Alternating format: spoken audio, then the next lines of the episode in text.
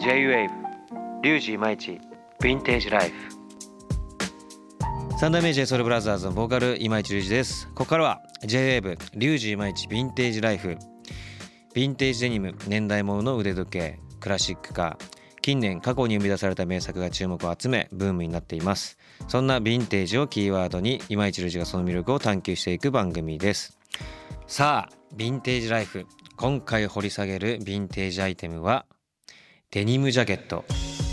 前回の放送はヴィンテージデニムジャケットの見分け方について話していきましたが今回は藤原さんのヴィンテージデニムジャケットエピソードを伺います。それではヴィンテージライフスタートです。J-WAVE リュウジイマイチヴィンテージライフ。今市隆二がお届けする j ブリュウジ毎日ヴィンテージライフ。それでは早速この方にご登場いただきましょベルベル人の藤原豊です。う原宿の老舗古着店ベルベル人ディレクター藤原豊さんです。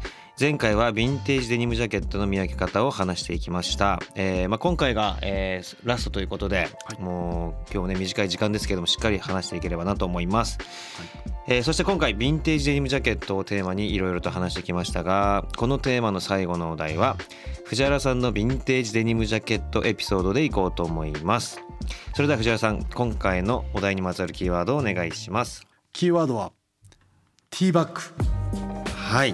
はい。ティーバッグです。はい。もうねこの ティーバッグだけ聞くとねちょっといろいろなねねあのラジオでお伝えするんですけど。何を言ってんだみたいな感じになるかもしれませんがやっぱりもうテはい。ィーバッグっていう言葉をもう入らせたのがもう豊さんなので、もう、まあ、前回もそのティーバッグの話もしましたが今今だとねそのティーバッグがあるかないかでもう何百万とうん。値段が変わってくるということでどうですかそのティーバッグをこう、はい。まさかこういうふうになことになるとは。そうですね。やっぱりあのまあ、じそのヴィンテージのブームの頃って言って話をまあ前回もしましたけど、はい。やっぱりこうタイトめに皆さん着てたはい。中で、まああの大きいサイズ、うん。はい、自分もやっぱりあのちょうどベルベル人に入社した頃はい、にやっぱりお客様にうん。ちょっとその大きいサイズ買ってきてほしいっていう、まあオーダーですね。を受けて、でそのちょっと年配の方だったんですけど、まあ、若干ぽっちゃりめの体型の方で、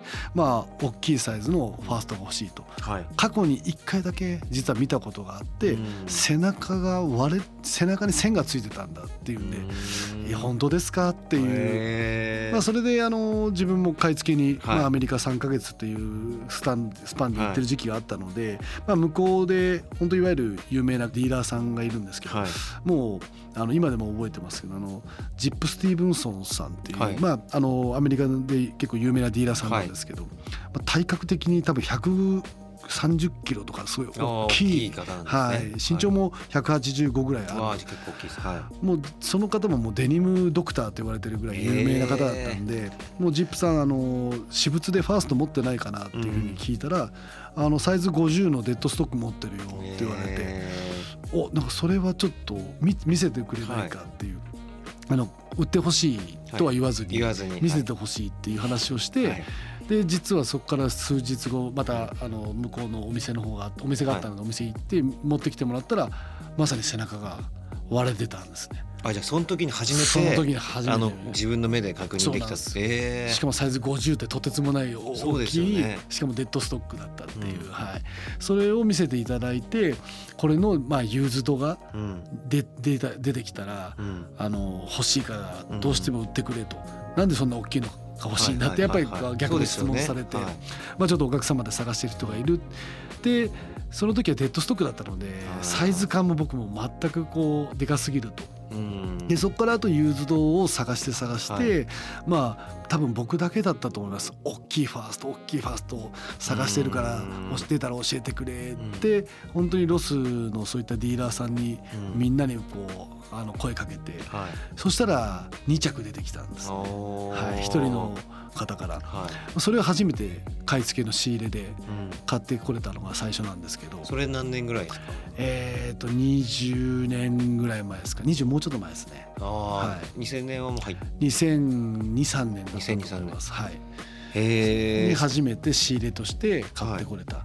はい、でまあその時には正直値段的には、まあ、すごく色が濃かったんですね、はい。値段的には通常のサイズのファーストうん。より僕は数が少ないと思ってたので、うん。ちょっとだけ高くして、はいはい。はい、19万8,000だったんですけど、うん。通常のファーストはい。が色濃くの濃いの、はい一応22万8,000みたいな。ちょっとだけ高くして。うん。でも周りの古着屋さんは大きいのなんか売れないからってやっぱりね。はい、言ってた時代だったんですけどちょっとだけ高くはさせてもらったんですけど、うん。まあ、それが着れるサイズの人がうんいらっしゃって、うん。あとはあの頼まれたうん方にもお見せしたら買うっていうふうに購入していただいて、はい。はいえー、そういう始まりそうなんですよ。だからそうなってくるとやっぱお客様に提供してる側の僕としてははい。自分も欲しくなって、あーそこから今度自分が自分のサイズの、はい。まあ、ティーバッグを探す旅じゃないですけどはい。それでいろいろなとこに声かけ始めて、うん。まあ、大きいファーストあったらと。はい。そしたらたまたま薄いファーストがお話があって、うん。まあ、そこのオーナーさんが「誰もこんなサイズ買わないから、うんいくらですか?」で5万8,000円って言われて。でも誰も買わないから半額でいいって3万円で売ってもらったんですよ。えそれがもう僕の一番最初に買ったー、ファストティーバッグ3万円っていう。安っティーバッグ3万円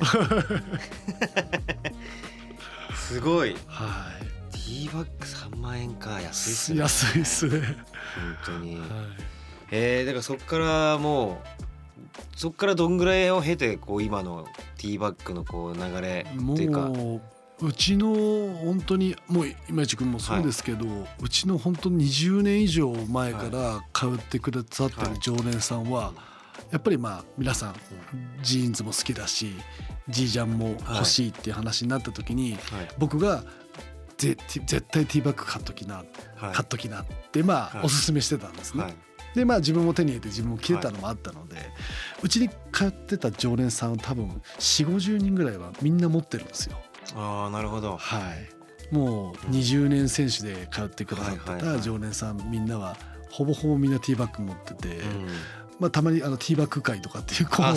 集まりも。そうなんですよね。インスタ自分見てますけど、はい。あティーバッグ会いつか行きたいなと思ってますけども、そうです。ぜひね。はい、えだからもう徐々にこう値段が上がってった感じですか？そうですね。あの本当に10年ちょっと前まではリアルに39万8,000円とかってマジで？40 50万切ってたえー。値段がはい。ここ10年で。ここ10年前とかですね。はもうね今ファーストのねそのティーバッグなんか相場で言うともう600万もうそうですすね。ね500万とかでもやっぱり色が薄くてうん300万とかってもう自分の3万円で買ったのは多分今300万ぐらいするんだろうなってそうですよね。ゼロが1個増えて100倍ってこと？ああゼロが2個が。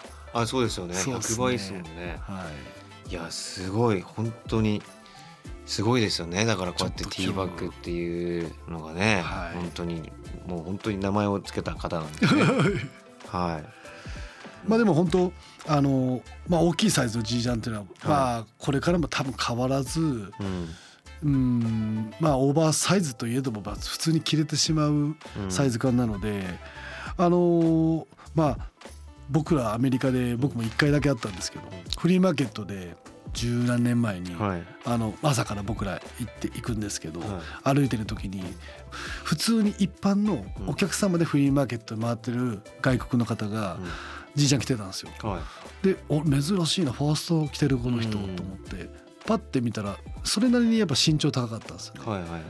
であまさかと思って、うん。後ろささささって言って、うん。後ろ回ったらティーバッグだったんで、はもう速攻あの声かけてい 一般の一般のお客さんでしたね。片言 片言の英語ですけど僕も、そのじいちゃん売ってくれないかみたいな。へえなんそのお客さん普通にフリマを見に来てるお客さんですもんね、はい。まあ、ちょっとじあのヴィンテージとかもちょっと好きそうなぐらいなはい感じなんですけど、ただティーバッグだったっていうことで、もうあの僕はもう、まあ、価値はもう上げ、うん上がってたので、はい。まあ、それでもうあの一般のお客様から脱がすっていう、ティーバッグを、はい、ティーバッグを脱がす。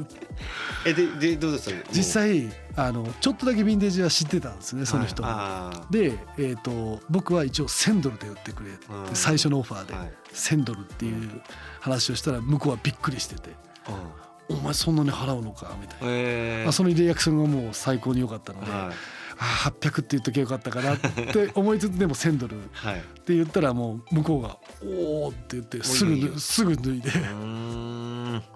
はい、そうなんだ。なだ海外とかだとでも今海外でもどんどんどんどん流行ってきてるしそうですね。あの今で言うとあの海外のアーティストとかもヴィンテージデニムを結構着たりとかししてるのででそれで言うとね今中国とかまだねそこまで知られてなかったりするんでこれがね中国の人を知ったりとかしたらもうとんでもないまあお金じゃないですけど、はい。でもねおお金で言うと本当にとんでもないことになりそうなことにもなりますし、まあ、でも本当に、あのー楽しいです自分は。こうやってヴィンテージデニムを歴史を知って、うん。で、まあ、豊さんにも出会えてレジも実際来てで結構あのそのデニムを通して知り合えた方もたくさんあるのーでそうですね。結構その人と人をつなげたりも したりするのですごくなんかあのー買ってよかったなっていうのはありますね。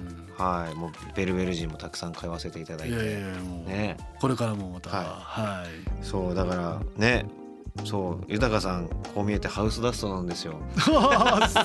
お最後に来ましたね。最後にこれいや本当にあのこれ前前回言ったデニム旅の時ですよね。ね。あの岡山広島が聖地だって話した時に、あの行った時にだってこんだけ今もうヴィンテージに生きる男みたいなでもうこんだけ名前も知ら渡ってねいる方が ハウスダストとは思わないですよね僕ハウスダストなんですよって言われた時にマジっすか？みたいな。だってそれ古着なんかで埃がやっぱ基本あるので絶対そうじゃないと思ってたんですけど。アメリカに買い付けに行くと 本当に僕マスクないとっていうぐらい。だから逆にうちのお店は商品はきちんと洗ってアメリカから持ってきてるっていうのと、はい。はい、それでもやっぱりバックルームに入ってこう整頓とか片付けしてる時はもうちょっとあのマスクしないと だからそれももうもうベルベル入って何年ぐらいですか？もう25年近く。25年もうね、はい。ハウスダストの中頑張られてるってこと頑です張ってよます。いや本当そういうなんかもう豊さんのなんかねこうなんてまあお茶目なというかわかんないですけど人間らしいところもすごく好きでとにかく本当にヴィンテージデニム出会えて自分は本当に最高だなっていう感じが多いですかね。ね。はい。ということではいヴィンテージデニムジャケットをテーマに4回お話ししてきましたがどうですか、豊さん。いやいやもう本当楽しいですし、まあ本当に僕はあのねもっとみのみんなはい。いろんな、まあもちろん若い子も含め、うん。あと最近だとやっぱり、女性なんかも、うん。やっぱりこうファッション的にやっぱ、あの女性の方が逆に感覚であ可愛いって感覚で描いたりとか、うん。まあ、そういったいろんな方にこうやっぱりこうこれからもねあの伝えていきたいって言いますか、うん。うん。かっこいいものですし、まあ、希少なものっていう意味もあるんですけど、うん。やっぱりいろんなファッションにも取り入れられるし、はい。まあコレクションしたいって方もまあいますし、まあ、そういった意味でもっともっとこういろんな方にヴィンテージデニムっていうのをこう広げていきたいなっていうふうには常に思ってるので、うん。まあ、こういった形で今市君のはい。ラジオ番組出させていただいてまはたいろんな方にはい。あの届けられたなられたらなと思うので、はい。はい。今日は本当今回は本当ありがとうございます。いやこちらこそありがとうございます。引き続きどうかよろしくお願いします。はいもちろんはい。です、ということで藤原さんありがとうございました。ありがとうございました。J-WAVE J-WAVE リュウジイマイチ。ヴィンテージライフ。